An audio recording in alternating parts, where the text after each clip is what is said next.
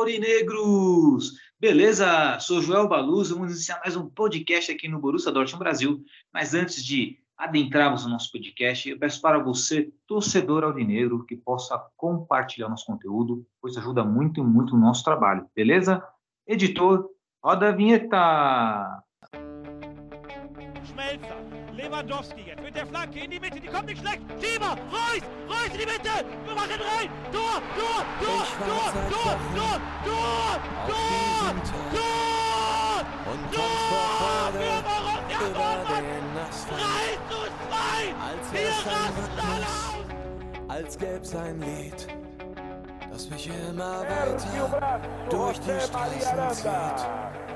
Komm dir entgegen, ich hab zu holen. Wie ausgemacht, zu derselben Uhrzeit, am selben Treffpunkt wie letztes Mal.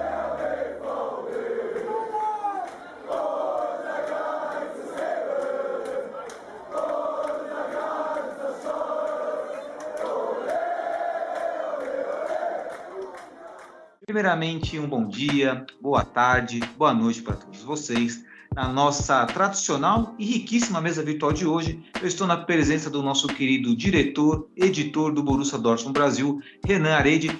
Tudo bem, Rê? Como vai? Boa noite. Boa noite, Elito. Boa noite, galera. Tranquilo. Tranquilo, né, Rê? E eu tô meio curioso, Rê. lógico que você vai falar durante o nosso podcast, né? Pois eu estou com uma, eu tô com sentimentos mistos no meu coração em relação à partida do final de semana e à partida de hoje. Mas eu quero saber o seu destaque inicial. Destaque inicial é aprendiz de Favre, Favrinho é. Olha só, em Favre me dá até arrepios esse, esse nome, cara. Acho que foi o técnico que eu mais, assim, sabe, que me trouxe mais infelicidade no Borussia Dortmund. Mas vamos falar disso mais tarde. E também agora, né, quero apresentar o nosso querido Lúcio Milagres. Boa noite, Lúcio. Como você tá, meu amigo? Boa noite, Joel. Boa noite, Renan. Estamos bem, tudo em cima. Boa, perfeito. Tudo em cima é muito bom, viu? Como diria o Luxemburgo lá, tem que estar lá em cima. Mas, Lúcio, diz para mim, Lúcio, seu destaque inicial. Cara, meu destaque inicial vai: ficaremos no meio do caminho ou estamos vendo ressurgir o West Lib? Olha só, hein? Será que vamos finalmente aí mudar né, esse patamar do Borussia Dortmund, né, através da vontade, vontade que teve o time para buscar o empate contra o Bayern de Munique? Vamos falar disso mais tarde. Mas antes de degustarmos o nosso prato principal, na verdade temos dois pratos, né, hoje, né, para degustarmos. Um tá bem quentinho, o outro dá para colocar no micro-ondas, deixar ele requentado, mas ainda assim vamos degustar com muita vontade. Mas antes vamos adentrar o nosso quadro tradicional, que é o quadro do kickoff, né, com a palavra aí o nosso querido Renan, né? Rê, qual é o seu kickoff de hoje? O kickoff de hoje vai para os estádios paulistas que vão recuperando sua alma aí. Nessa, na semana passada, foi, é, as bandeiras de mastro voltaram às arquibancadas, né? Foi liberado, é, finalmente a gente tem estádios com bandeiras tremulando aqui em São Paulo, né? A gente já não tinha um bom tempo aí. Elas estão de volta e isso só faz bem ao espetáculo, né? Não faz mal a ninguém, porque estádio estádio morto é uma coisa que a gente quer bem longe, né? É verdade, Rei. E assim, é, eu fui é, na semana passada, não tem problema falar que meu time no Brasil, todo mundo sabe que eu sou palmeirense. Eu fui no jogo do Palmeiras de Curitiba e foi a estreia das bandeiras, né? Das organizadas com as bandeiras ali. E dá um outro clima no estádio. Ainda foi de uma forma muito tímida, viu, Rê? É, eu imagino que assim, é, a imagem que eu tenho das bandeiras de São Paulo são aquelas, né, lá da época do 93, 94, Morumbi lotado, né? Cheio de bandeira aí na arquibancada ali, né? Nas organizadas, uma coisa linda. Espero que volte espetáculo, né, Rê? Que é muito bonito. É, pelo que eu tava lendo, né, foram liberados é, 10 bandeiras de mastro por organizada. Então tem aí essa quantidade liberada, tem toda uma, uma regra que deve ser seguida, mas vamos indo, né? Agora só falta pararem com essa bobagem aí de jogo paralisado quando tem fumaça, sinalizador, porque isso faz parte do espetáculo e não interfere em nada dentro do campo. Exatamente, né? Não interfere em nada dentro de campo. Ainda mais agora, né? Porque o... assim, as torcidas organizadas agora, né, quando tem clássico, por exemplo, Palmeiras e Corinthians, Corinthians e São Paulo, é estádio com torcida única, né? Então qual o perigo que tem, né, Renan? Exatamente, e assim, é, a gente vê que isso não influencia, mesmo quando eram duas torcidas, não era o problema nunca foi dentro do estádio ou diretamente quando você ia para um jogo com organizada. Eu já fui de organizada, como o Joel falou, é, eu, todo mundo deve saber que eu sou corintiano, eu já fui da Gaviões da Fiel, ia pro jogo e assim, nunca presenciei uma briga saindo da quadra até o estádio. Pelo contrário, as brigas que assim a gente vê pela TV não são é, indo para o estádio, são em bairros. Então isso também para mim é outra coisa que não tem nada a ver, porque assim você perde um pouco do espetáculo também. Você não tem aquela zoeira que a gente gosta. Então isso também espero que um dia a gente volte a ter aqui em São Paulo, porque para mim isso também é uma besteira, cara. Verdade, o Rê, você tem toda a razão aí, assim embaixo está falando. É, acredito que não tem o porquê, né, proibir as bandeiras no estádio, ficou muito tempo proibido. Sabemos que as quando tem briga de torcida, o contexto ele é muito mais embaixo, ele é muito mais profundo. Fala, ah, aqueles torcedores organizados para brigar, não. É mais ou menos assim, né? Obviamente que tem briga de torcida organizada, tem, mas ali é outro contexto para a gente chegar nesse assunto teria que aprofundar mais. Mas antes, eu quero saber a opinião do Lúcio, né? E assim, né? Nosso podcast já está há tantos anos, né? Já tem, tá, esse aqui é os mais de. Que programa que é esse, Rê? 116. 116, olha, eu chutei, Henrique, quase acertei, hein? Então, acho que né, aqui não tem mais problema de dizer qual time que nós torcemos no Brasil. Todos nós somos Borussia Dortmund, mas evidentemente que nós temos um time, né? Que torcemos no nosso país. É absolutamente normal. E quero saber do Lúcio, né? O Lúcio aí, que, salvo engano, você acha que é vascaíno. Lúcio, fala para mim, Lúcio, o que você acha desse retorno das bandeiras, né? é, na, nas torcidas na cidade de São Paulo. No Rio de Janeiro já tem, né? Rio de Janeiro nunca, nunca tiraram, mas o que, que você está achando aí? Você acha que é ideal, é bacana para o espetáculo? É, primeiramente, que fase do vosso amigo, né? Um aí tá na final da Copa do Brasil, o outro já é campeão brasileiro. Eu tô aqui tentando subir para a Série A. Não sei se o time quer, enfim, né? Então, vamos lá. É assim, eu acho muito massa, até porque é, eu espero né, que aconteça né, no estado de São Paulo, mas eu queria que fosse comum em todos os estádios aí o que a gente vê no, em Dortmund, né? As bandeiras não só na arquibancada, mas também em campo, né? Com os torcedores ali tremulando a bandeira dentro de campo é muito legal. É, eu acho que faz muito bem para o espetáculo, sim. É, as bandeiras de mastro, principalmente, é, eu gosto muito de jogar o, o, o, PES, porque tem o estádio São Januário e, todos os outros estádios que tem sempre a entrada dos times, é com fumaça, com sinalizador, é com bandeira sendo tremulada, é muito legal essas animações do PES e na vida real, então isso daí fica, fica muito, muito interessante. Confesso que nunca entendi porque é, tiraram essas bandeiras no estado de São Paulo, é, enfim, mas eu acho que essa retomada aí tá certa e que se houve algum incidente, alguma coisa, a galera acho que já, já aprendeu bem já, né, que, que não pode, precisa ter algum limite, né, mas é, é fundamental, eu apoio muito esse retorno aí e tem que deixar mesmo a galera, também acho que sinalizador faz parte do, do espetáculo, que tá tudo muito chato, né, a gente hoje em dia, para qualquer coisa que for fazer, tem que explicar um milhão de vezes que é uma brincadeira, ou que com todo respeito, enfim, né? Então, infelizmente, a gente está caminhando cada vez mais para uma humanidade muito Nutella. Eu acho, Lúcio, que tirarem São Paulo, Renan me corrija se estiver errado, mas acho que porque eles achavam que com bambu podia dar uma cacetada a alguém, né, Renan? É, na verdade, Aqui em São Paulo, se eu não me engano, há 20, 25 anos atrás, houve uma briga no Pacaembu entre a Mancha e a Independente. E dentro dessa briga, óbvio que tinha os retardados, né, que usou o bambu para bater, mas até aí eu acho que é o seguinte, você não pune tudo, você pune quem fez, porque assim, até hoje, que é anos depois, você tem a filmagem e você consegue enxergar a cara de quem fez. Então, É a Ele mesma coisa. né? É a mesma É. coisa que a gente pegar aí agora que a gente tá em tempos de eleição, que tem nego se matando, a gente eh, eles punirem partidos e não as pessoas que fazem, né? Não, e assim, é, se o cara não usar o bambu pra dar uma pancada no outro, ele vai usar outra coisa, vai arrancar a cadeira e vai, igual a gente viu. Ele vai arrancar a cadeira, ele vai arrancar a grade, ele vai arrancar tudo que tiver na frente dele, vaso sanitário, do banheiro e vai tacar. Então, assim, se o bambu da bandeira o problema, cara, é o mínimo. É, o que tiver na frente do, do cidadão ele vai atacar, né?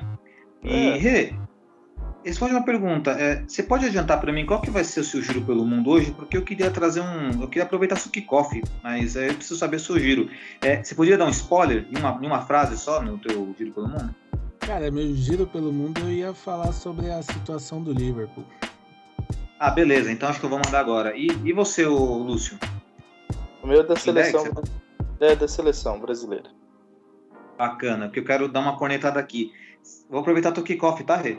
É, vocês viram o Aubameyang, o que, que ele falou do Arteta lá no Arsenal? Lá?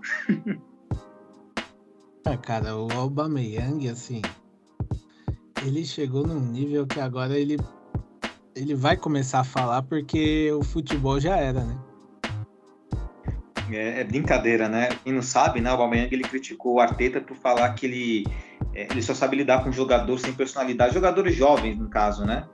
E jogadores é, jovens no caso, ele não, não conseguia lidar com jogadores mais experientes, né? O que é bizarro, né? O cara tá liderando a Premier League e o cara vem cornetar agora, enfim. É, é É, mas complicado, tem- mas só pra Assim, não defendendo o Alba, mas tem algum jogador muito experiente no Arsenal? Eu Acho que não, né? Desse, é, desse tinha um Alba, tinha um cara. Lacazette, É, talvez assim, faz sentido, porque ele se gente- vê melhor com um jogador mais jovem, né? Não que ele não tenha personalidade, né, o Arteta. Mas talvez o perfil dele se dá melhor com um jogador mais jovem, tá dando Assim, certo.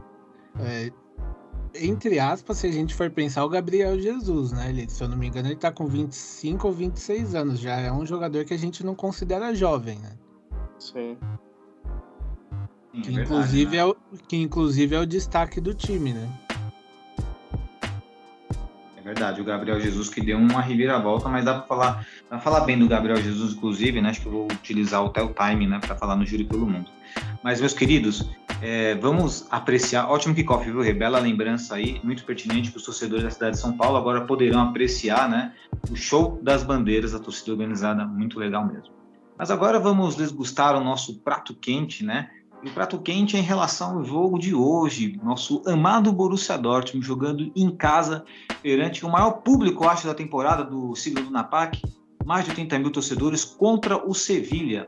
Para contextualizar a situação, nos nossos podcasts anteriores nós dissemos: se queremos ter sucesso neste grupo, não podemos perder pontos para o Copenhague e pelo menos fazer quatro pontos no Sevilha. É verdade, fizemos quatro pontos contra o Sevilha, ganhando fora de casa e empatando dentro de casa.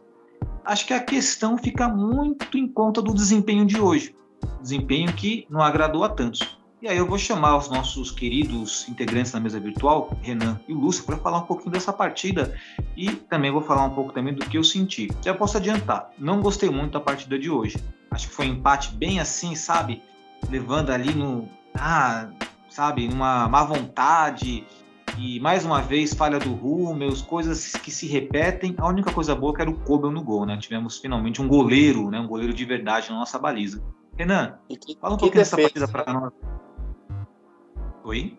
e que defesa ele fez hoje, né? E que defesa, é a diferença de um ótimo goleiro, né? E aí eu quero saber do Renan e depois do Lúcio, né? Quem foi o melhor jogador de- da partida de hoje e a análise dessa partida, o que, que vocês acharam, hein? Olha, pra mim o melhor em campo eu vou. Eu vou jog- colocar o Jude aí, mas pode ser dividido com o Kobel, porque o Kobel salvou o resultado, né? É, não gostei do jogo, pra mim foi um jogo bem abaixo do esperado, principalmente porque assim, o Dortmund tá, viu que sabia que o Manchester City só empatou com o Copenhague, então se o Dortmund ganha, ele se aproxima do City é, para brigar pela liderança, ele sela sua classificação. E o que o time jogou em campo parecia que o Dortmund já estava classificado em primeiro do grupo com um saldo de gols enorme. e não precisava fazer muita força, porque foi um time desorganizado, um time que errou muito, um time que deu três chutes certos no gol em 90 minutos.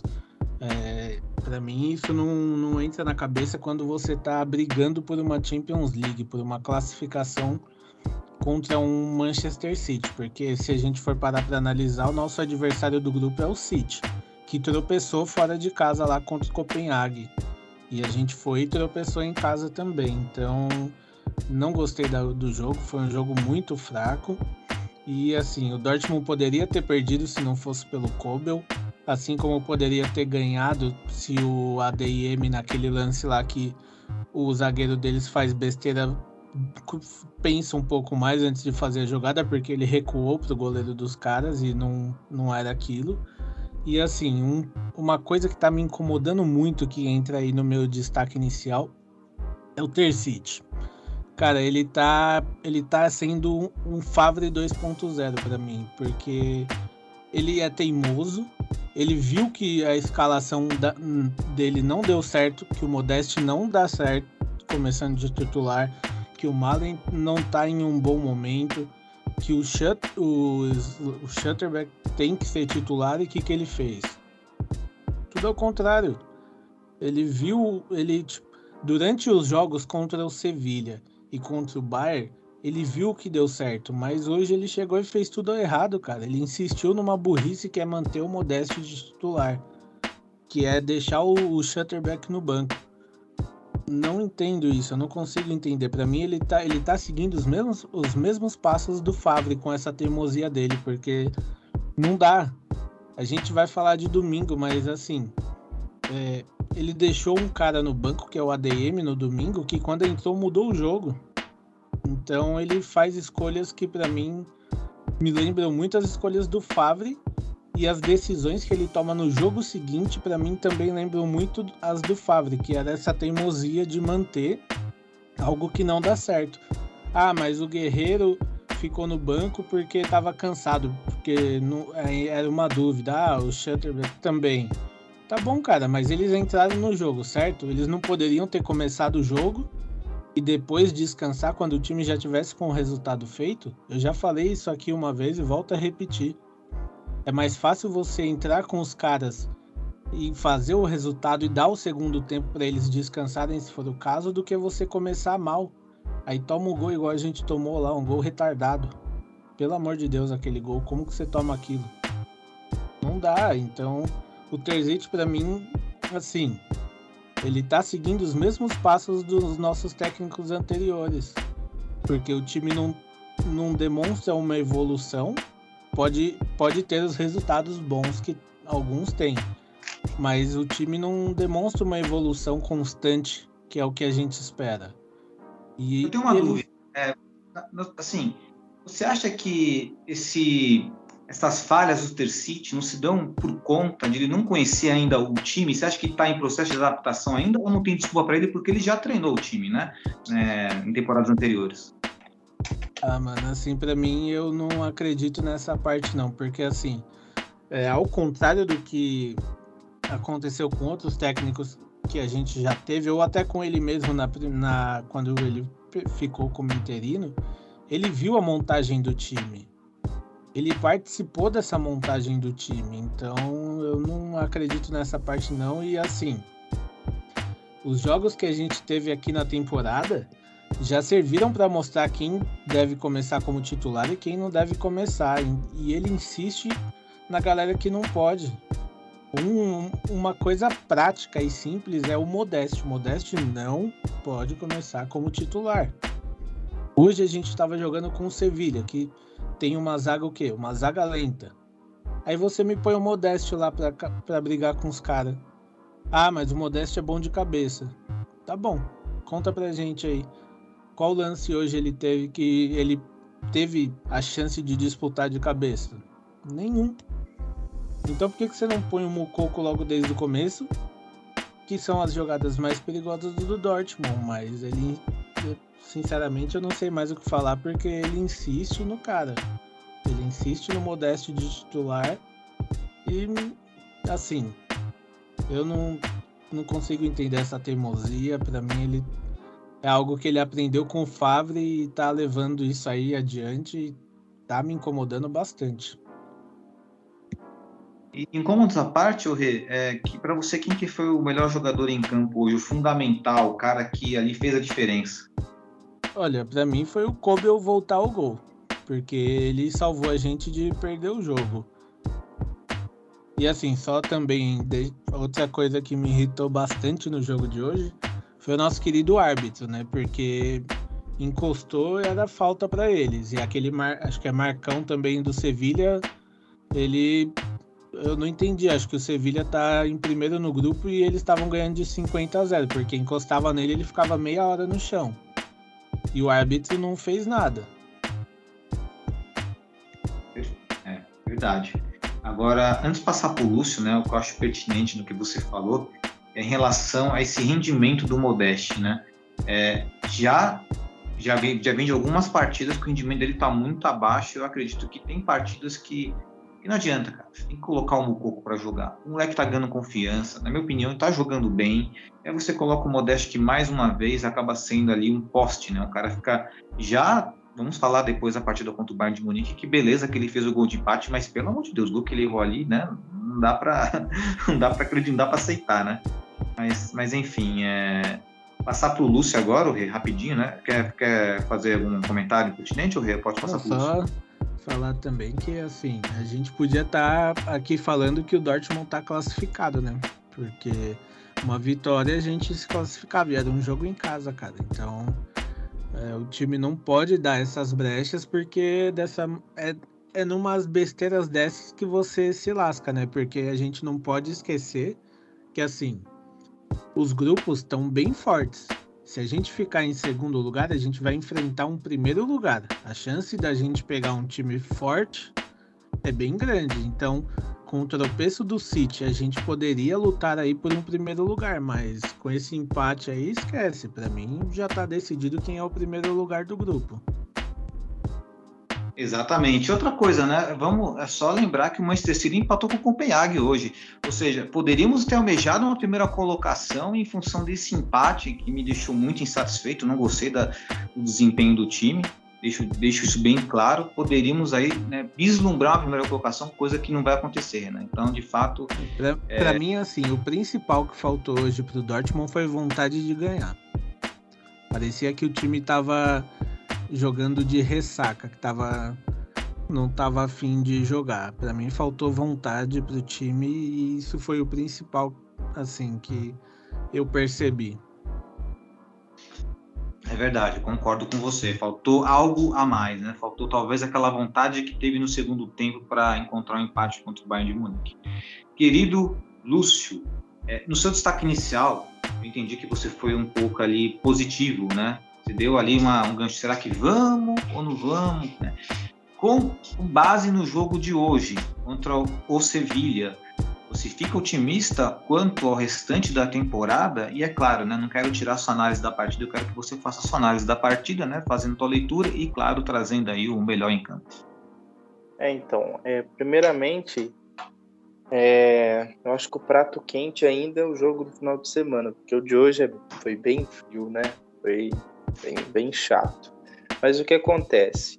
É, o time do Dortmund, eu percebo o seguinte: nós temos jogadores é, desconhecidos, desconhecidos assim, a nível mundial, vamos dizer assim. A gente que acompanha a Bundesliga é mais conhecido, mas a gente tem é, é, jogadores aí, o ADM, que ainda não é tão conhecido mundialmente, o Oscan, o Kobel, o Nico na zaga. Então, assim, são jogadores e eh, são jogadores jovens e jogadores que não são tão conhecidos.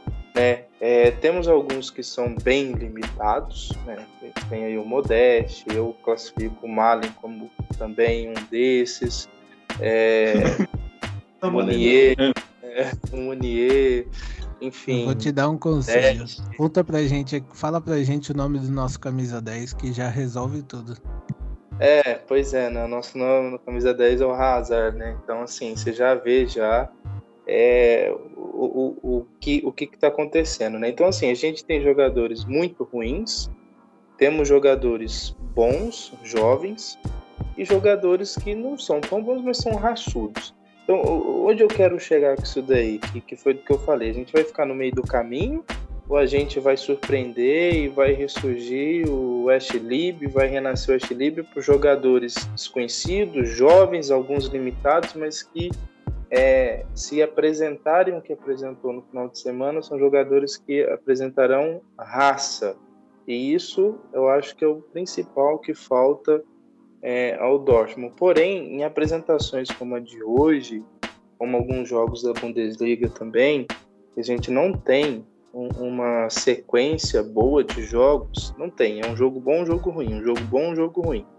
Então o que acontece? A gente fica na dúvida, até onde a gente vai chegar.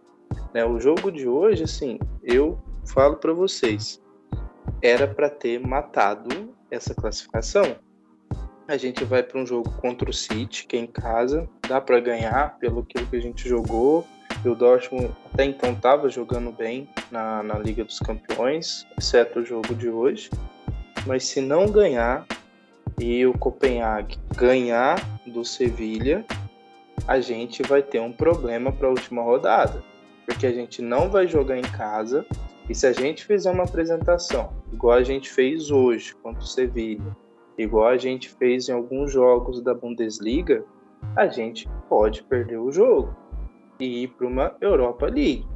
Então, assim, é, tá uma dúvida no ar. Eu confesso para vocês que eu não sei até onde o Dortmund pode chegar, porque a gente pega um jogo igual o, o, o de sábado, que parecia que o time estava morto, e de repente os caras foram para cima e, e todo na, na ruindade toda do Modeste, ele conseguir fazer aquele gol, enfim, diante da muralha amarela, igual o Renan falou lá no grupo, que é inexplicável o que ele sentiu na hora do gol.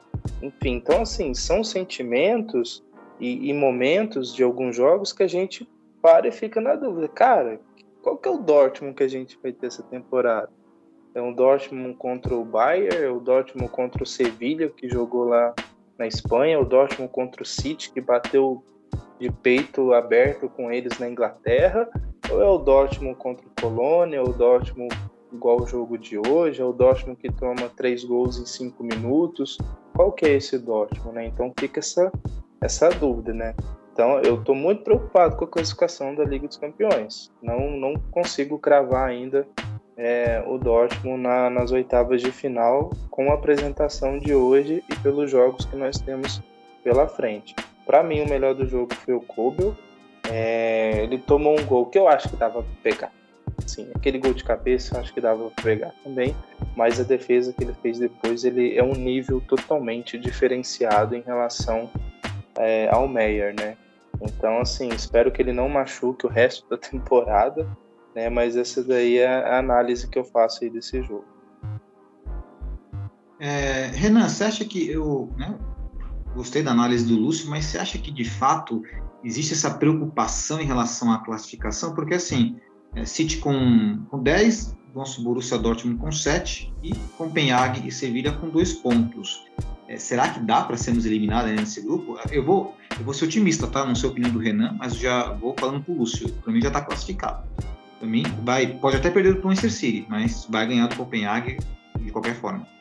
O seu Renan, Renan Cara, assim, eu acho que eu não, eu não garanto que já está classificado porque assim, igual o Lúcio falou, a gente não sabe qual é o Dortmund que vai jogar contra o City, nem o que vai jogar contra o Copenhague, porque vamos supor aí, a gente perde para o City e o Copenhague ganha do Sevilha. Pontuação é a mesma para ambos. Aí é, tem o Copenhague 5 e o Borussia ficou com 7. É, isso. Aí tem o jogo final. Exatamente. A, a gente viu hoje que o Copenhague, ele sabe, ele sabe segurar os caras. O jogo, que, o Copenhague, o jogo que o Copenhague fez hoje foi um jogo, assim, muito esperto. Eles só não ganharam do City porque, assim, não dá para falar de qualidade. Mas eles deram uns três chutes ali no City que, assim, se fosse o Meyer no gol, entrava. Então a gente, a gente não sabe como vai ser esse jogo direto. Eu ainda não cravo essa classificação porque concordo plenamente com o Lúcio. A gente não sabe qual é o Borussia Dortmund do próximo jogo que a gente vai ver, né? E ainda assim, a gente ainda no jogo pode ter essa dúvida, porque a gente já cansou de ver um Dortmund é, com 2 a 0 aí, igual foi contra o Bremen lá e contra o Colônia, ganhando, jogando bem. No segundo tempo, o time fala: opa, comeu uma feijoada aqui no intervalo, voltei e vou descansar agora. E toma virada. Então, eu não cravo por isso, porque eu não sei qual é o próximo Dortmund que vai jogar, né?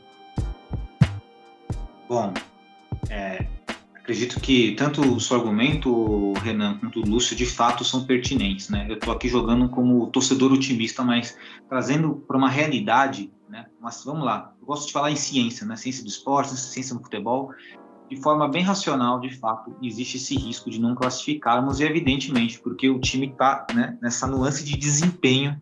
Então não sabemos se será o Borussia Dortmund do primeiro tempo contra o Bayern de Munique ou do segundo tempo, do segundo tempo também contra o Bayern de e Munique. Assim, não sabemos Dortmund encontrar. Vou te falar que se não se classificar, muita gente aí vai ter, vai ter que tomar uns tapas para acordar para a vida, porque é um grupo que praticamente foi dado para o Dortmund a classificação, porque o Copenhague a gente sabe que não tem toda essa força. Sevilha está numa péssima fase e o Dortmund ainda se esforça para não se classificar, é complicado. Mas assim, nessa classificação, para vocês tanto faz ser primeiro e segundo colocado, ou vocês têm alguma preferência? Porque assim, ah, primeiro colocado moralmente pode ser bom, ok. Mas e pensando lá nos confrontos? Porque essa Champions League ela tá meio esquisita. Parece que às vezes compensa mais ficar em segundo e enfrentar, sei lá, um Clube Bruges, por que não? Ou um Benfica que está brigando com o PSG lá na, nas cabeças da Benfica, né? Que é a surpresa né, da Champions League junto com o Clube Bruges, né?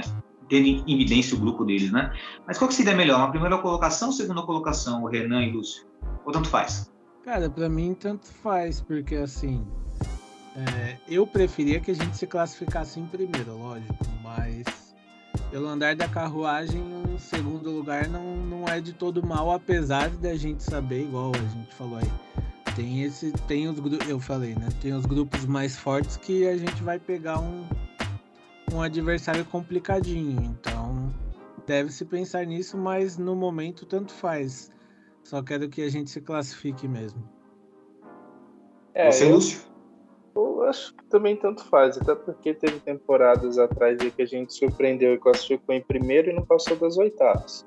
Então, assim, faz diferença. Hoje, se acabasse hoje, a gente ou pegaria Napoli, Bruges, Sporting, Chelsea, Real Madrid ou PSG.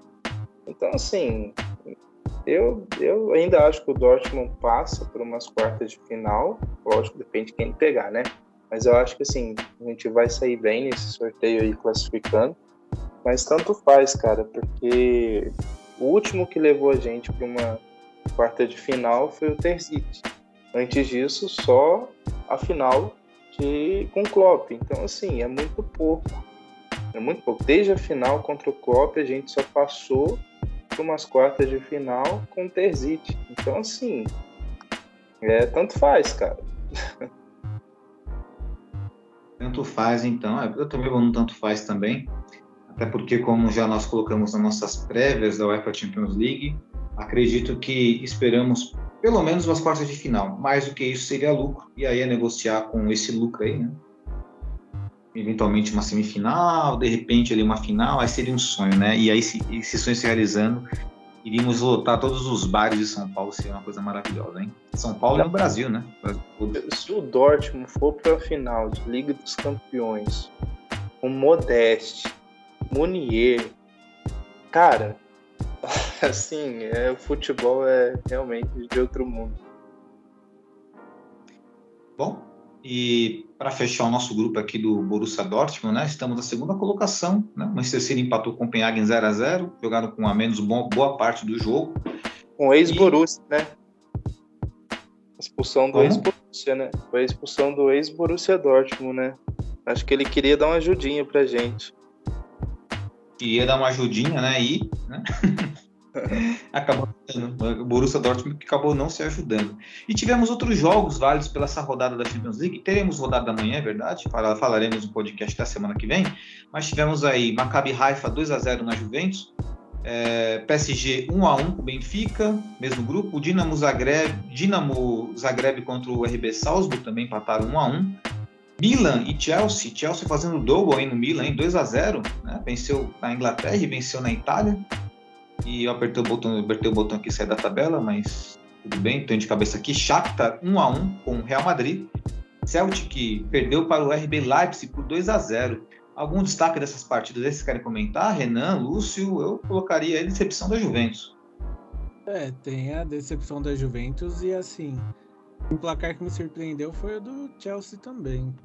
Não esperava assim ainda mais. O jogo foi lá na, na Itália, não foi? O Chelsea foi na Itália, exatamente. Assim, mim, cara. É pra mim me surpreendeu o... um pouco. Surpreendeu, mas acho que tem uma questão aí, Renan e Lúcio, que o Tomori, zagueiro do Milan, que é ex-Chelsea, foi expulso de uma maneira assim, é ele fez pênalti, ok, ele puxou dentro da área, ele, sabe quando o zagueiro vai perseguindo o atacante, vai brigando por espaço, e puxou pênalti, o juizão foi lá e deu vermelho. Eu, na minha opinião, achei ele muito rigoroso. Achei errada essa expulsão, devia ter dado um amarelo, já tem a punição do pênalti. E aí eu acho que falta um pouco de sensibilidade para a arbitragem, sabe? Por que falta sensibilidade? Porque é, acaba estragando a partida, né? Acaba estragando a partida, simplesmente assim. É uma partida que poderia render alguma coisa, né? Mais, mais, mais emocionante. Você deixa um time com a menos, você pra, praticamente decreta ali o final de uma partida competitiva, porque vai ser literalmente uma briga de ataque somente contra a defesa, né? Não vai ter um, uma, uma agressão do Milan, por exemplo. E aí essa surpresa, né, da vitória do Chelsea contra o Milan, que foi, na minha opinião, estragada pelo juiz. Não sei se vocês compartilham da opinião que muitas vezes o juiz atrapalha o espetáculo. É, cara, eu acho que a arbitragem no quesito assim mundial não tem muito critério, né, para isso. É, a Inglaterra Exato. Própria lei, né? Eles têm a própria lei deles. Eu, cada árbitro tem a sua regra, então acho que isso faz mal pro futebol em geral, porque a gente nunca sabe qual vai ser o que vai o juiz vai fazer, né? É interessante que de oito jogos, cinco terminaram com empate, né? Deve ter sido cada jogo ruim, porque é, empate, 1 um a 1 um, 0 a 0 tem cara de jogo ruim, né? Bom, e é uma surpresa aqui, né, né?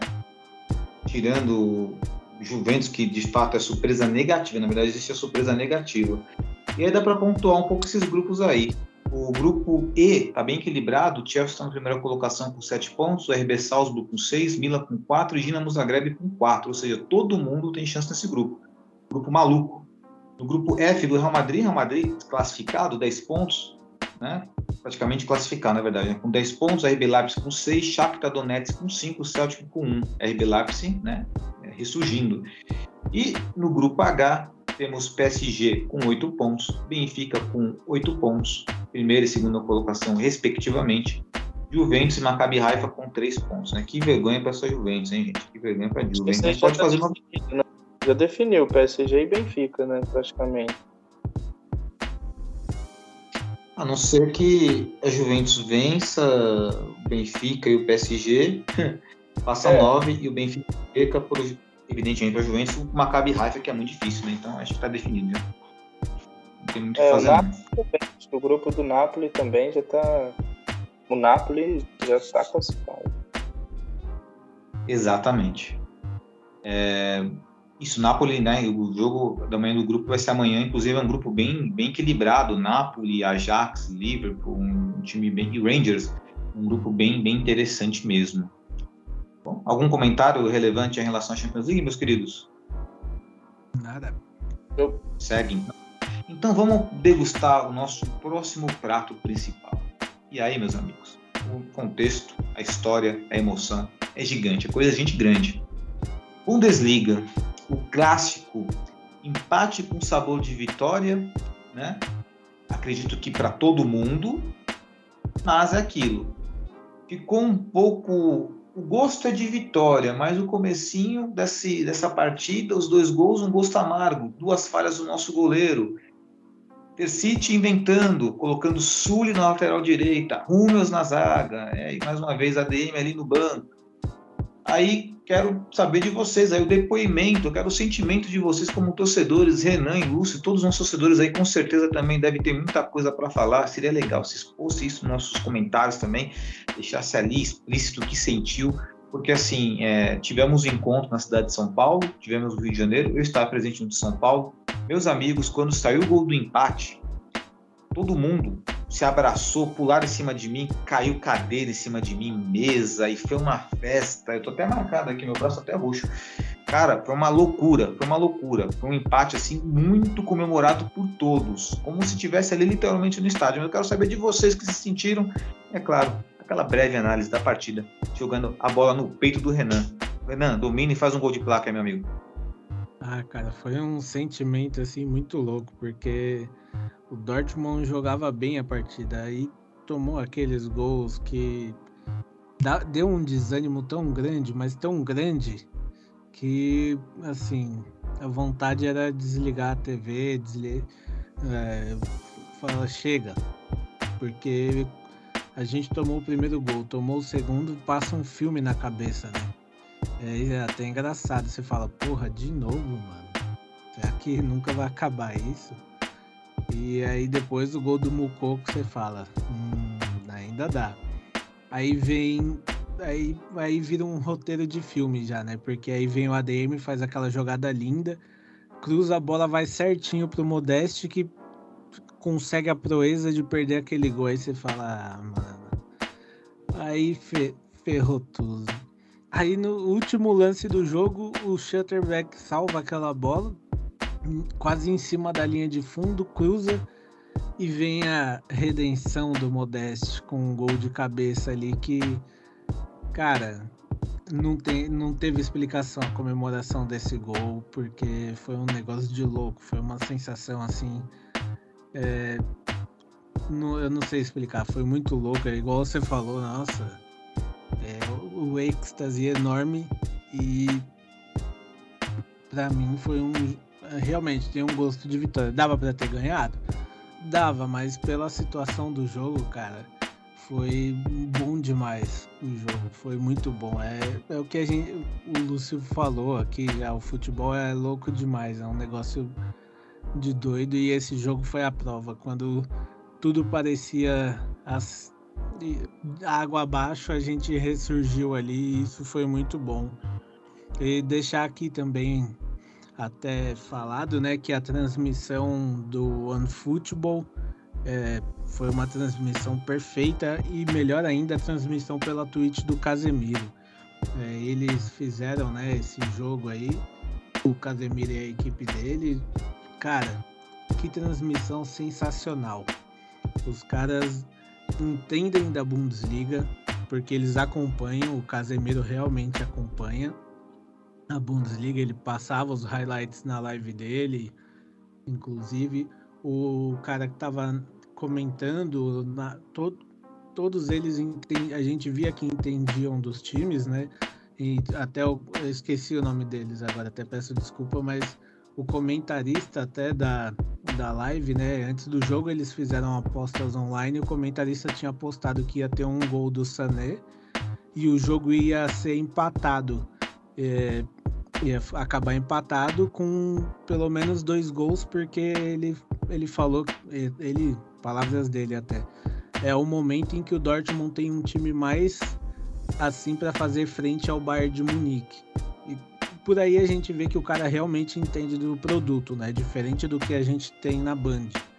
Então, parabenizar essa transmissão da Twitch do Casemiro, que para mim foi uma transmissão top. Eu assisti pela Band no mudo e com a transmissão deles acompanhando. Então foi uma transmissão que gostaria de ver mais vezes transmitindo a Bundesliga porque eles valorizam demais o produto. Foi uma transmissão assim, um nível muito alto. Olha só, hein? Um relato importante do, do Renan, hein? Inclusive você fez uma citação de bastante engajamento, não deu, Rê? Foi, mas infelizmente, uma, não sei se é o futebol quem é, mandou a gente tirar do ar, denunciou a publicação e a gente teve que tirar do ar, né?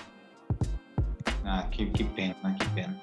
Vamos Vamos entrar em contato com o Casemiro aí. Já pensou trazer o Casemiro aqui no nosso podcast? Acho que ele topa, hein? Se chegar no contato certo, ele topa sim. Nosso trabalho é bem bacana. Não, é um trabalho genuíno do Borussia Dortmund. Eu sei que eventualmente tem outros galera que faz podcast do Borussia Dortmund, né? Mas é, nós estamos, nós somos os pioneiros aí, né? Então, acredito que a gente tem uma moralzinha aí. É... E qual foi o melhor jogador em campo, Renan? Se você falou, desculpa, mas eu acabei ficando imaginando. Eu tava, você estava falando, sabe quando a pessoa fala, você vai, fazer, você vai desenhando na sua cabeça o que aconteceu, vem trazendo a emoção de volta, até arrepia. Mas para você, quem foi o melhor em campo? Cara, para mim, o melhor em campo ali, eu vou colocar o ADM. É, ele não marcou o gol, mas depois que ele entrou em campo, o jogo foi outro. É verdade, ADM. Que lance lindo aquele em que ele passou bola pro Modeste lá, que ele errou. Meu Deus, que lance maravilhoso do, do ADM. Isso é o potencial. O potencial do menino aí que, que vai chegar, né? Que vai chegar junto. É, e agora eu quero saber do nosso querido Lúcio. Lúcio, abra seu coração para nós, Lúcio, por favor. Cara, então. É, até a metade ali do segundo tempo, cara, que jogo ruim. Eu falei, gente, esse Borussia é muito ruim. Meu Deus, assim, é, o começo do jogo, até tomar o primeiro gol, o time estava muito bem. Eu achava, cara, a gente vai ganhar esse jogo, a gente vai ganhar esse jogo. Só que aí depois que tomou aqueles gols, cara, eu falei, ah, é, tá de sacanagem, não tem como não, cara, é impossível. Mas realmente, depois que o ADM entrou, é, cara, assim, eu não sei o que aconteceu com o time, sabe? É, não sei se foi a muralha amarela ali, onde a gente estava atacando, se foi, sei lá, alguma coisa que os caras ouviram. O time mudou totalmente, sabe? É, entrou com uma outra pegada, colocamos o Bayern no devido lugar deles, né? E dava para ter ganhado, cara. Nossa, aquele gol que o Modeste perdeu, cara, é assim. Pensou se ele sai do jogo com dois gols, cara, do empate da virada? Eu ia comprar a camisa com o nome dele. Mas assim, foi um jogo que, que é onde eu coloquei que, que tem horas que parece que a gente vai ter esse Ashley de volta, entendeu? Porque tem uns caras que são ruins de bola ali, mas que mostrou raça, sabe? O próprio Modeste, na, na limitação dele, pô, ele falou que na hora que ele perdeu aquele gol, eu falei, não, não é possível que eu perdi esse gol, tem que me concentrar. Eu tenho... E a gente precisa disso, sabe? É muito melhor um cara assim do que um morto igual o Brandt dentro de campo, que, pelo amor de Deus, do que um Hazard que é, acho que só joga bola pelo sobrenome daquilo que o irmão dele já fez. Entendeu? Então, assim, é melhor ter uns caras limitados, assim, mas que tem vontade. E eu já ouvi isso várias vezes, né? Que a vontade, ela vence o talento. O trabalho duro vence o talento. Se você tem talento, trabalha duro, você vai ser um cara de sucesso. Mas se você tem talento e não trabalha duro, você não vai ter sucesso. Então, assim, os caras, é, é, se tiver vontade, se tiver raça, cara, o Dortmund carrega isso. Quantos jogadores no passado a gente teve aí, mais ou menos, mas que entraram com tudo, mostraram raça, amor pelo time e a gente foi, foi bem. Entendeu? Então, assim, eu dou o melhor do, do jogo aí pro Mukoko. Mukoko é, desde do, do primeiro tempo ali, ele jogando bem, era um cara que apresentava. Melhor ainda na hora que ele fez o gol, que ele empurrou o, o Neuer pro chão afora e saiu é, falando abobrinha. Então, assim, cara, é, é, o que a gente quer ver do Dortmund, sabe? É a pegada que a gente quer ver do Dortmund. Fiquei muito satisfeito é, com, com esse jogo.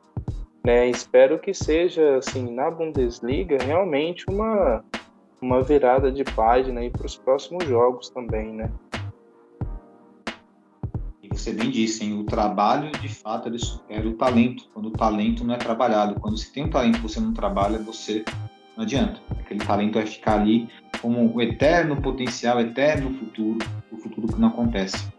Agora, uma coisa que que quando saiu o gol de empate do Borussia Dortmund, e uma, algo que eu gritei, outros torcedores auronegros gritaram também, é no sentido de, pô, vamos acreditar, pô, não vamos abaixar a cabeça para esses caras não, acredita, para de chegar derrotado para cima desses caras, tem que olhar no olho dele e enfrentar os caras frente a frente, igualdade, entendeu? Parar de se chegar com o menor, tem que ir para cima desses caras, sabe? Até um camarada meu que estava é, com camisa do Borussia Dortmund, não é torcedor do Borussia Dortmund, mas estava lá pela, pela amizade e tal, e falou, pô, mas os times alemães eu simpatizo com o Borussia, até ele falou, ele falou assim, pô, o Borussia Dortmund tem que ter outra postura, não é porque os caras ajudaram a pagar a dívida lá no passado lá, que tem que chegar e baixar a cabeça para eles, que nada, passou, passou, tem que jogar de igual para igual e tem que meter pau neles, entendeu? É o que eu penso. tem que aprender a jogar igual o Gladbach joga contra eles.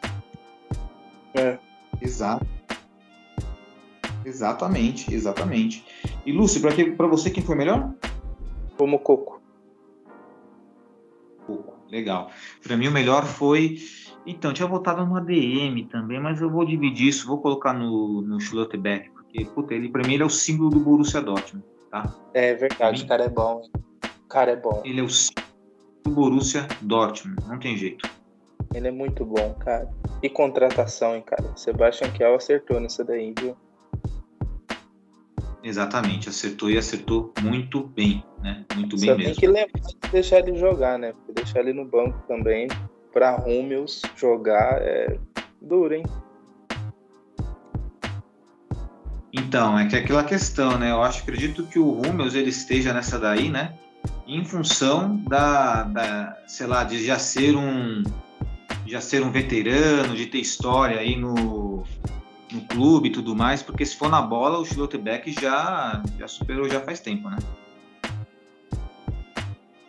É, exatamente. Enfim.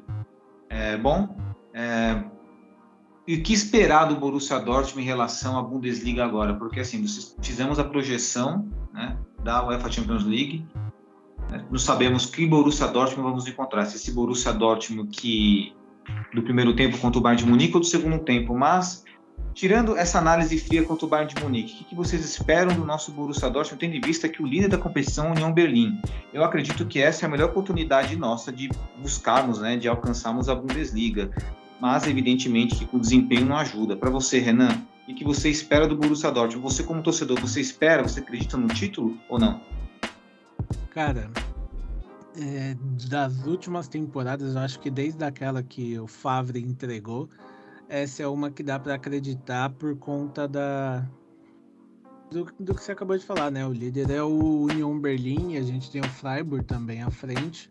São adversários que a gente pode, apesar do Bayern não ser imbatível, lógico, mas a gente sabe que a chance de um Union Berlim é, dar uma uma não é pipocada, mas se perder no caminho é muito mais fácil do que a de um Bayern. Então, se o Dortmund fizer a parte dele aí, eu acredito que dá para dá pra gente pensar em título, mas precisa fazer a nossa parte, né? Porque a gente infelizmente sabe que o Dortmund é o maior inimigo dele, porque quando ele depende dele é aí que complica a situação.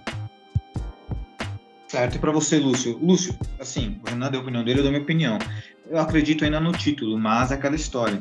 Não pode perder ponto contra a Colônia, não pode perder ponto para time lá debaixo da tabela. Não perdeu ponto Bayern de Munique, para mim já é importante isso.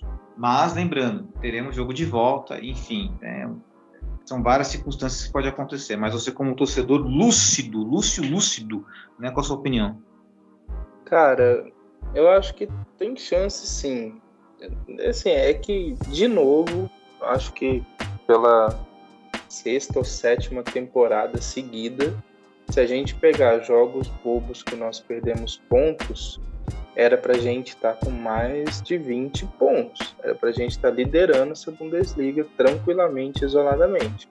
Né? Assim, é torcer pro. Eu, eu penso assim: União, Berlim, Freiburg, cara, daqui a pouco esquece, cara não aguenta, não vai aguentar a pernada, não.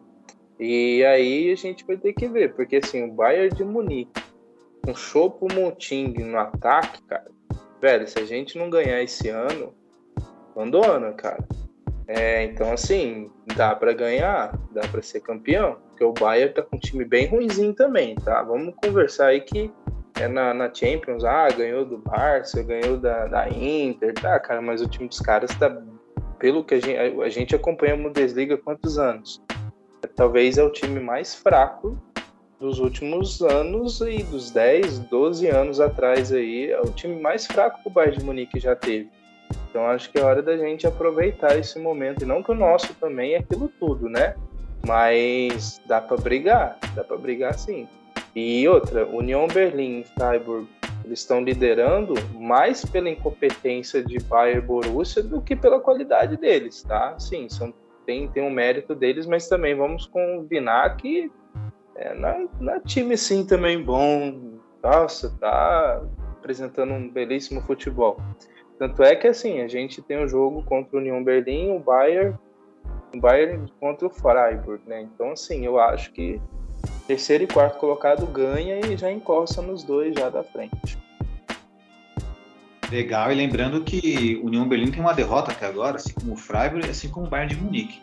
Da galera, ó, da, da, da sexta coloca... da primeira colocação à sexta colocação, o único time que tem três derrotas é o Borussia Dortmund. Isso me preocupa muito. E o pior porque saldo. Oi? E o pior saldo de gols também. Exato, o pior saldo de gols. E preocupa, preocupa muito isso aí porque, né, o Borussia Dortmund enfrentará muitos times no mesmo nível pelos quais os times que ele perdeu já. Ou seja, Colônia está no mesmo nível do Augsburg, está no mesmo nível do Mais, está no mesmo nível do Rosto. Então é tomar cuidado. E dito isso, a classificação da Bundesliga até o presente momento é na primeira colocação Union Berlim com 20 pontos, o Freiburg com 18, o Bayern com 16 e o Borussia Dortmund na quarta colocação, nosso amado Borussia Dortmund com 16 pontos também. Na zona de rebaixamento nós temos aí o Bochum, vai fazer aí, vai, na minha opinião já é rebaixado, Stuttgart. E olha eles lá, meus queridos, o Schalke 04 na zona ali da repescagem, né? Acho que não vai ter jeito não, hein, A galera lá do encontro do Schalke vai ficar só no jogo de, de ida, né? Ah, no jogo de volta, ah, na verdade. Foi depois, o que eu, depois foi, vai... foi o que eu comentei em uma foto lá deles antes de, do clássico. Eu falei, olha, se eu sou vocês, eu aproveito bem os dois derbys desse ano, porque ano que vem eu acho que a gente não vai ter de novo, não. Perfeito. E deixa eu falar, é, eu precisava comentar isso aí. Comentamos pouco, na verdade, mas, cara, nosso goleiro Meyer, eu sei que o Burke tirou sarro dele, mas olha, às vezes eu acho que ele tinha razão, viu? ele não tá certo em tirar sarro, mas meu Deus, aqueles dois gols, aquele, principalmente aquele segundo gol foi uma vergonha, né, gente? Pelo amor de Deus, né? O segundo gol, ele parecia que eu tinha tomado um tapa na cara. Foi, foi um tapa na cara muito forte, né? Muito forte mesmo. E foi uma revolta de todos nós ali. E é uma coisa que o Sandro, nosso querido Sandro, mandar um salve pro Sandro aí, torcedor nosso do grupo do WhatsApp, do nosso fã-clube, sempre tá muito participativo nos encontros. Ele falou que é primordial numa equipe de futebol, que é um pilar, é a qualidade do seu goleiro e a qualidade do seu atacante. O goleiro é o cara, cara, se o maluco falhar uma vez de forma bizonha, acabou com o jogo. Ele pode acabar com o jogo. O atacante, ele tem a missão de fazer, ter uma oportunidade de fazer um gol, no caso centroavante. E olha aí, nós tínhamos o Meyer e o Modeste. Aí dá para entender um pouquinho porque o Borussia Dortmund oscila, né, gente?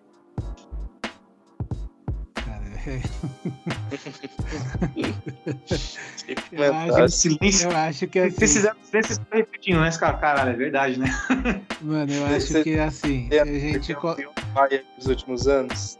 Se a gente colocar o filho do Lúcio chutando uma bola, o Meyer aceita. Então, vai gol mesmo. Ai, meus queridos, fechou. Vamos fechar então esse quadro da Bundesliga aí. É, nossos torcedores aí, né, sempre falando de forma muito racional, fica a esperança que o Borussia Dortmund conquiste a Bundesliga. Evidentemente que com essas oscilações, com esse desempenho, não vai rolar, não vai dar certo. Vamos mais uma vez sonhar diante da Bundesliga mais palpável, mais possível dos últimos tempos, porque o Bayern de Munique está só as dragas lá, os caras estão se construindo e vai demorar um pouco para eles formarem um belo elenco, enquanto nós tínhamos chance no mercado de nos fortalecer ainda mais, não fizemos isso, mas segue o jogo, né? Não tem jeito. Agora, meus queridos. Quem é falar, Lúcio, manda... menos ruim, Modeste ou Chopo Mutim? O Chopo é menos ruim. Menos ruim? Na minha opinião, sim. É que o Chopo, cara, ele é aquele atacante meia boca, mas que gostou da. Gostou de ser um reserva. Ele gosta, ele gosta de estar no meio dos caras bons. Aí ele fica lá, entra naquela resenha, vestiário, ganha o salário alto que ele ganha, entra de vez em quando, quando entra, marca gol, porque marca gol, porque o time tem qualidade para passar a bola para ele. Então, e o Modeste, é, né? O Modeste. Se foi, se foi o Murici que falou uma vez, cara, ou se foi o Neto, ah, não lembro, velho, que falou o seguinte: jogador ruim no meio de jogar num time bom, ele fica bom, cara. Ele fica bom. O jogador pode ser ruim, cara, mas se ele tá no meio da galera que. Sim, o cara joga com Messi e Cristiano Ronaldo, imagina. Pô, os dois melhores jogadores dos últimos tempos aí. Cara, não tem como o cara ser ruim. Entendeu? Ele vai meter gol, porque vai chegar a bola para ele. ele. Cara, então assim, jogador bom no meio. Jogador ruim no, no, no meio de jogador bom, ele fica bom. Exatamente, né? E aí, e aquela história, né? O cara, né? Querendo a bola vai chegar nele, ele vai fazer gol. Não tem jeito. Agora o Modeste, por exemplo, o Modeste nunca pairou, com exceção do Borussia Dortmund, em grandes clubes. Né? Colônia, depois ele foi lá para, ele foi para a China, foi isso, gente? Não lembro onde ele foi. Ele foi para algum, ele foi, ele foi para longe. Depois ele voltou para a Alemanha. Enfim, o Modeste é um jogador, na minha opinião, bem meia boca, mas aquela história, né? Saiu como herói, mas sabemos que o mérito está muito nos pés do ADM, que fez aquele domínio maravilhoso e lançou para dentro da área, e principalmente do Schlotterbeck, que como um zagueiro evitou a saída, né? Ele acaba evitando a saída para a conclusão do Modeste, né? Então isso é muito bacana e graças a Deus Modeste fez esse gol porque aquele gol que ele errou estava muito na cara, pelo amor de Deus. Bom, meus queridos, agora vamos mudar a página. E agora um quadro bem legal, inclusive até passando bastante horário do podcast, eu acho, né? Mas tudo bem, porque o assunto tá rendendo, o assunto tá gostoso. Mas vamos para o nosso quadro Todo mundo gosta, menos eu. Puta, faz tempo que eu tô com saudade desse quadro, né? Aquele quadro da, né, que muitas vezes contraria as opiniões e acaba deixando a gente com alguns haters, né? Não tem problema nenhum. Então, quem quer começar o Todo Mundo Gosta Menos Eu? Lembrando, hein, que hoje eu vou fazer uma coisa diferente, pelo menos a minha opção aqui. Não sei vocês, mas eu vou fazer uma coisa diferente. Mas é voltado ao futebol. O cara tá no cenário do futebol, não tem jeito. Mas vou passar pro Renan. Renan, se o Todo Mundo Gosta Menos Eu. Richarlison, Pombo. Pra mim. Pombo. Pra mim, ele tomou o mesmo rumo do Neymar.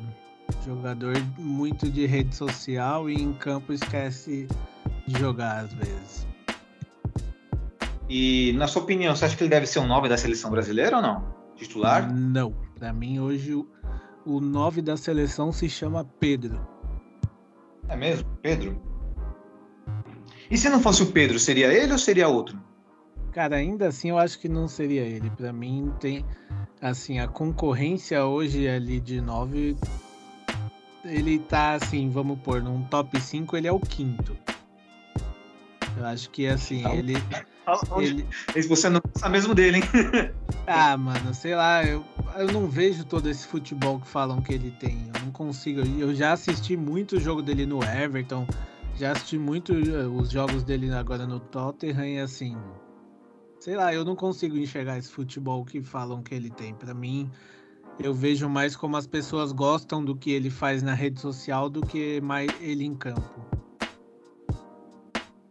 Ai, ai, tô rindo aqui, porque ele é a quinta opção, mas eu concordo. Assim, Rê, eu acho ele até bom jogador, mas acho ele meio mala de vez em quando. Mas ainda assim não entraria no meu todo mundo gosta menos eu, mas é aquela história, né? Cada um tem o seu aqui. E agora eu quero saber do Lúcio. Quem é o todo mundo gosta menos eu do Lúcio aí, ô? Manda ver, Lúcio. Cara, eu mudei aqui na hora. Eu ia falar um jogador inglês, mas eu vou pegar essa linha de brasileiro também, cara. Todo mundo gosta, menos eu, do Anthony, do Manchester United, cara. Eu não. Eu não sei se eu peguei birra dele depois da, daquela Liga dos Campeões que ele fez o Rumo ser expulso lá, que ele virou cambalhota 55 vezes em Dortmund, sabe? Então, assim, eu não gosto dele, acho que é flop. É, não, não vai virar nada, né? Não gosto. Você gosta do Anthony, Renan? Cara, é, pra mim esse aí é aquele famoso nem fede nem cheira. Eu gosto daquele drible que ele dá, mas acho que ele é bom jogador, viu? Acho ele bom jogador. Acho que agora, quanto à personalidade dele, eu lembro até, é verdade, preciso cobrar o Flávio. Flávio, você falou que não queria o Anthony no Borussia Dortmund, que era na minha boca, né? Tô vendo, tô vendo, viu? Eu confio na tua palavra aí, eu não banquei o Anthony no Borussia Dortmund, porque a gente fala bancar, gente, mas é a gente fica mandando pensamento positivo, energia positiva e tudo mais, né, pro jogador, né, vir pro nosso clube, não foi o caso do Anthony, que acabou indo pro Ajax e foi vendido por simplesmente 100 milhões de euros para o né, Manchester United, né? Então, vocês verem aí como que né, o cara, cara acabou rendendo. Time inglês tem muito dinheiro, né, cara? Porque, ó, até no FIFA, cara, hoje eu vendi um jogador no FIFA que, eu, ó, veio time da Espanha, não quis pagar o preço que eu cobrei. Veio time da Itália, não quis pagar o preço que eu cobrei. E veio os caras da Inglaterra, o Brighton da Inglaterra, e pagou até mais do que eu queria. Então, não é sobra dinheiro. Exatamente, sobra dinheiro lá. Ah, só pra vocês verem o Maguire, né, gente? O Maguire foi lá, sei lá, 80 milhões, meu Deus, que vergonha Meia esse cara. boca demais. Meia boca demais. Muito minha boca, meu Deus. E bom, A gente tem é, aí agora- o, o nosso querido Akanji, né? Verdade, cara. Que fase. E, bom, o meu todo mundo gosta menos eu. Eu sei que eu vou sair um pouco aqui, eu vou, eu vou, vou ter haters, tá, galera? Vocês estão preparados meus haters agora? Eu vou ter. Mas eu vou ter que falar, gente. Eu vou ter que falar. Todo mundo gosta menos eu. Porque assim, não é um jogador de futebol, mas ele é um cara que ele tá voltado para o futebol, né? Sobretudo para as mídias sociais. E meu todo mundo gosta menos eu é luva de pedreiro. cara, na boa, cara, eu não vejo assim, porra da hora o cara ter sucesso, atingir ter, né, condição financeira boa através do trabalho dele e tudo mais, cara, mas eu acho muito sem graça. Muito sem graça, na boa. A ponto de pessoas na internet pedir esse cara na, na seleção brasileira. Porra, tá ficando maluco? Mas é o povão, né? O povão gente espera de tudo, né? Ah, mas tem que fazer Inclusive, teste. Ah, fazer teste ser no Corinthians. Jesus, gente, pelo amor de Deus. Ele vai estar presente no prêmio da bola de ouro, né? É, Exatamente, é, pra vocês verem a repercussão do carro, onde ele atingiu, entendeu? E assim, pô, legal, é, é original o vídeo dele, pô, legal, ele dá um chute lá na gaveta lá, que deve tentar várias vezes, né? Todo mundo fala, nossa, mas ele tem que pegar bem na bola, mas gente, você tentando várias vezes, você vai pegar uma hora, você vai achar o gol. Né? E mesmo um bordão sempre, assim, não me agrada, não, é não é um bagulho que eu vejo, nossa, que graça que tem, mas acaba atingindo uma geração pela qual ainda talvez eu não compreenda, por competência minha mesmo, não compreendo essa geração, é, Vou, pe- vou pegar um, vou pegar um gancho seu e vou ganhar uns haters também. Hoje em dia, qualquer, qualquer besteira vira meme e a galera faz ficar longo. Esse Bora Bill também é um bagulho retardado. E é um bagulho retardado o Bora Bill também. Detalhe, esse Bora Bill já existe desde 2018, 2019. Eles jogam bola no, no terrão deles lá, né, na várzea lá, aí o cara fica lá, Bora Bill, aí tem um outro lá, o... como é que é lá? O, tem o... Ah, tem vários caras com apelidos bem, bem, bem exóticos, né? Não somente o Bora Bill. Tem um pé de rato, tem um cabeça de ovo, tem vários caras que ele fala, o cabeça de ovo, o cabeça de ovo, só que pegou foi o Bora Bill. Enfim, é uns negócios que as pessoas elas abraçam e dão um valor que, cara, mostra muito como as pessoas são supérfluas hoje em dia. E, infelizmente, se você gosta do Bora Bill e do Luva de Pedreiro, eu estou chamando você de supérfluo? Sim, eu tô. Entendeu? É a minha opinião. Tem jeito, mas é a minha opinião, pô. Não tem como. Mas é aquela coisa, né? Pessoa de supérfluo? Tô sim. Eu já não vou ser hipócrita aqui. Mas não significa que você seja uma pessoa, pelo contrário, é sinal que você tem um gosto peculiar, um gosto que eu não, não me agrada, mas tudo bem. Mas o lado bom disso é que pessoas humildes como eles podem ter a oportunidade de ter o lugar ao sol, né? Espero que eles possam fazer bons, né, boa utilidade daquilo que eles vão receber e que nunca entre na questão do orgulho, da prepotência, né? E da ostentação também, o que é muito difícil, né, gente? A gente sabe que se a pobreza é uma, tarefa, é uma tarefa muito árdua na vida das pessoas, a riqueza também é, porque a riqueza está sempre perto das tentações. E aí é quando muitas vezes a gente mostra que a gente realmente é.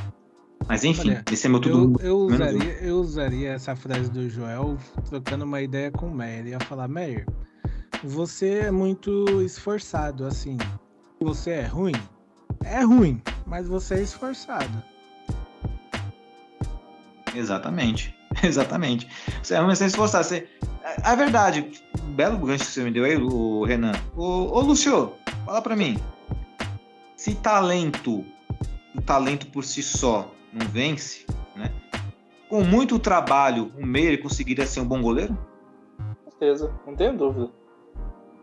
Você acha que Não no tenho trabalho dúvida. ele consegue? É mesmo? Segue, segue.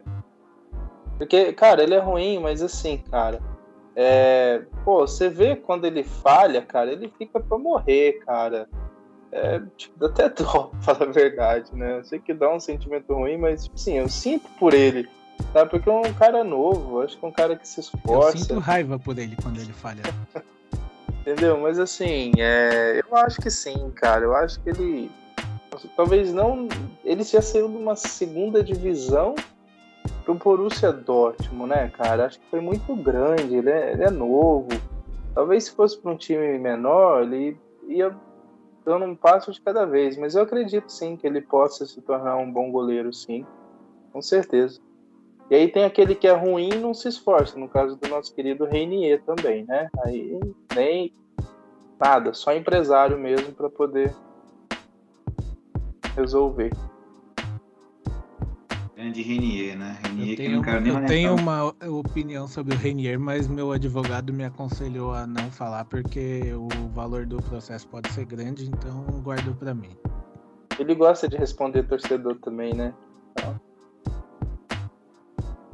E bom, é, para não, pra não estendermos muito, nosso todo mundo gosta menos eu, vamos aí de giro pelo mundo, né? Um giro pelo mundo bem breve, porque já passamos aí do tempo aí, meus queridos, mas é que é bem importante falarmos, né? O giro pelo mundo. Então quero saber do teu giro pelo mundo, Renan, porque você já adiantou, você deu spoiler, pode mandar ver.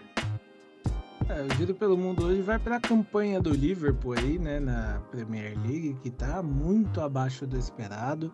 O time é o décimo colocado hoje, tem apenas 10, eh, 10 pontos, né? São 14 pontos atrás do líder Arsenal, que tem 24. E no, dentro de campo, assim, a gente não vê uma melhora do time, né? Porque não é aquela coisa que você fala, poxa, o Liverpool tá sem sorte, tá? se esforçando, tá jogando bem, mas não tá conseguindo engrenar, não. O time tá jogando mal. A Avenida Alexandre Arnold ali, Alexander Arnold, tá. Não, não tá falhando em nenhum jogo. Tá ficando aberto em todo jogo. Aí junta com Virgil van Dijk também, que tá péssimo.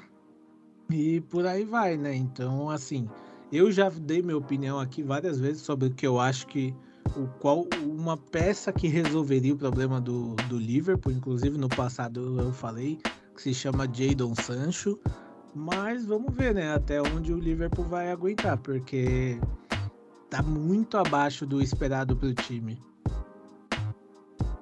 É verdade, né? E aquela maldição da sétima temporada do Jurgen Klopp. Né? É impressionante. O Liverpool, de fato, viu o jogo Arsenal-Liverpool. O Arsenal foi melhor na partida, o líder da partida, quer dizer, o líder do campeonato. Um time mais jovem, jovem e corajoso. Acabou superando e muito o Liverpool. Eu não vejo.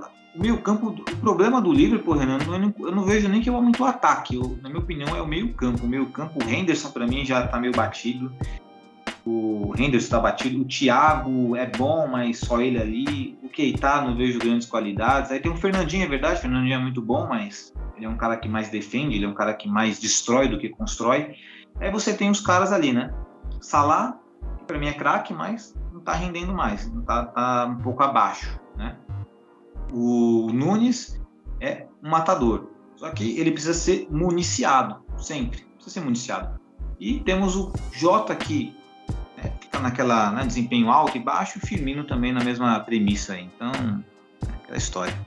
Vamos ver o que, que pode acontecer com o Liverpool. Como você falou em podcast anterior, o Sancho seria muito legal lá.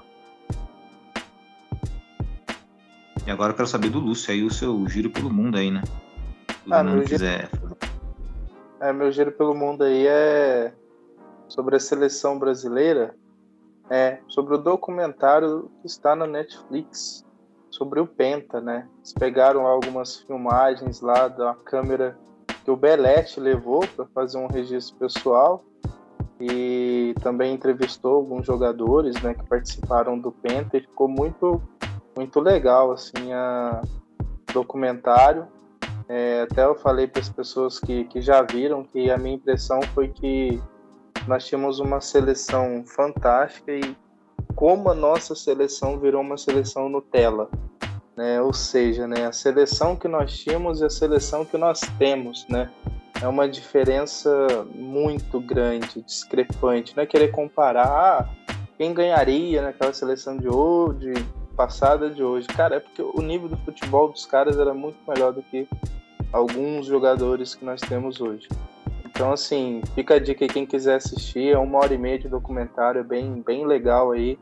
É uma nostalgia legal aí para aquela Copa de 2002 que Acredito que muita gente, como eu, acordou de madrugada para assistir o jogo contra a Costa Rica, contra a Inglaterra também. O jogo foi de madrugada e o Brasil honrou bastante a camisa.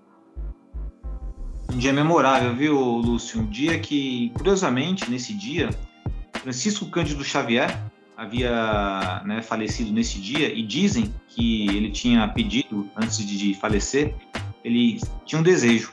O desejo dele era de falecer no dia em que todo o Brasil estivesse feliz. Ele faleceu exatamente no dia que o Brasil foi pentacampeão do mundo. Né? Fica registrado aí uma memória aí bem, bem, bem veemente, né, desse, dia maravilhoso aí que foi o penta, nosso pentacampeonato aí, né, mundial. Bom, e o meu giro pelo mundo é apenas para enfatizar, para parabenizar, na verdade, né, o futebol do Arsenal na Premier League. Venceu o Liverpool 3 a 2 jogando muito bem e exaltar aqui a excelente fase de Gabriel Jesus. E aí eu vou passar a pergunta para vocês. Vocês acham que o Gabriel Jesus está jogando melhor agora porque ele se desprendeu das amarras de Pepe Guardiola? Mas como assim Pepe Guardiola pode limitar o futebol de alguém, Renan e Lúcio? Como que assim? Como isso pode acontecer? Está acontecendo. O Gabriel Jesus está jogando melhor agora, então esse é meu destaque aí no Giro pelo Mundo. Se quiser fazer um comentário, manda ver. É, no. Assim, para começar, ele não tinha muita chance lá no City, né? Então a gente também não tinha muita base e quando ele entrava no City, talvez ele não se sentisse à vontade nem tivesse aquela gana de jogar porque ele sabia que ele não ia ser titular no próximo jogo, né? Isso também afeta muito o jogador e agora ele tá desenvolvendo um bom futebol aí. Tem tudo para continuar crescendo. Lúcio? É, assim, ele, ele é bom de bola, eu acho que vai para a Copa, né? Pelo, até porque ele está jogando muito bem e sempre foi convocado também. Não faz sentido ele não ir para a Copa agora, na minha opinião. Mas, cara, é, o Pepe Guardiola ele é bom, é um técnico bom, mas você percebe que, assim, por exemplo, o, os jogadores com o passar do tempo parece que vai deixando de gostar dele. Não sei se ele é muito chato mas você pega o próprio Haaland nas comemorações, quando o Pepe vai falar com ele. Teve um jogo aí que o Pepe quis agarrar ele, abraçar ele, ele deu um sai para lá, entendeu? Tipo assim. Então, eu acho que, que acontece isso daí. O cara é até bom de bola, só que aí meio que vai enjoando do, do jeitão do Guardiola também. Eu não esqueço um jogo da Bundesliga em que o Bayern de Munique acho que ganhou ou empatou se eu não me engano, e ele no, em campo ali, cara, ele deu uma lição de moral no Kimmich que foi ridículo, cara, foi constrangedor para todo mundo que tava assistindo até o jogo pela televisão. Então, assim, eu tenho minhas dúvidas se a galera gosta dele mesmo. Então, exatamente. Bom, na minha opinião, o Pepe Guardiola, não sei pra vocês, mas pra mim é o melhor técnico do mundo, né? Então, enfim. Eu, pra mim, não é não, cara. Você sabe Pra mim, sim, é o melhor técnico do mundo. Inclusive, depois que eu assisti a série do, do City na Amazon, ficou mais claro ainda isso pra mim. Ah, ele, ele não é melhor do que o Mourinho, né, gente? Vamos combinar, né? Se pegar aí. Porque o Mourinho ganhou a, vai ganhar a Champions League, né? Mourinho, é, não? olha. Cara, não, não, assim, lógico, o Pep Guardiola revolucionou. Muita gente fala, revolucionou o futebol e tal, mas o Zé Mourinho tem um histórico aí também pesado, né? O cara, o cara é bom. Cara, o cara é bom. Bom, meus queridos, acho que agora chegou o momento, né? Se tivesse uma plateia entre nós aqui, diria, ah, mas como não temos uma plateia, teremos ouvintes, né? E sabemos que ouvir, né, no, no Spotify, se estivesse no vídeo, talvez uma live, a galera de fato faria ah, né? Às vezes quando a gente passa muito aqui no áudio aqui, a galera pode falar, ah, um pouco cansativo, mas não.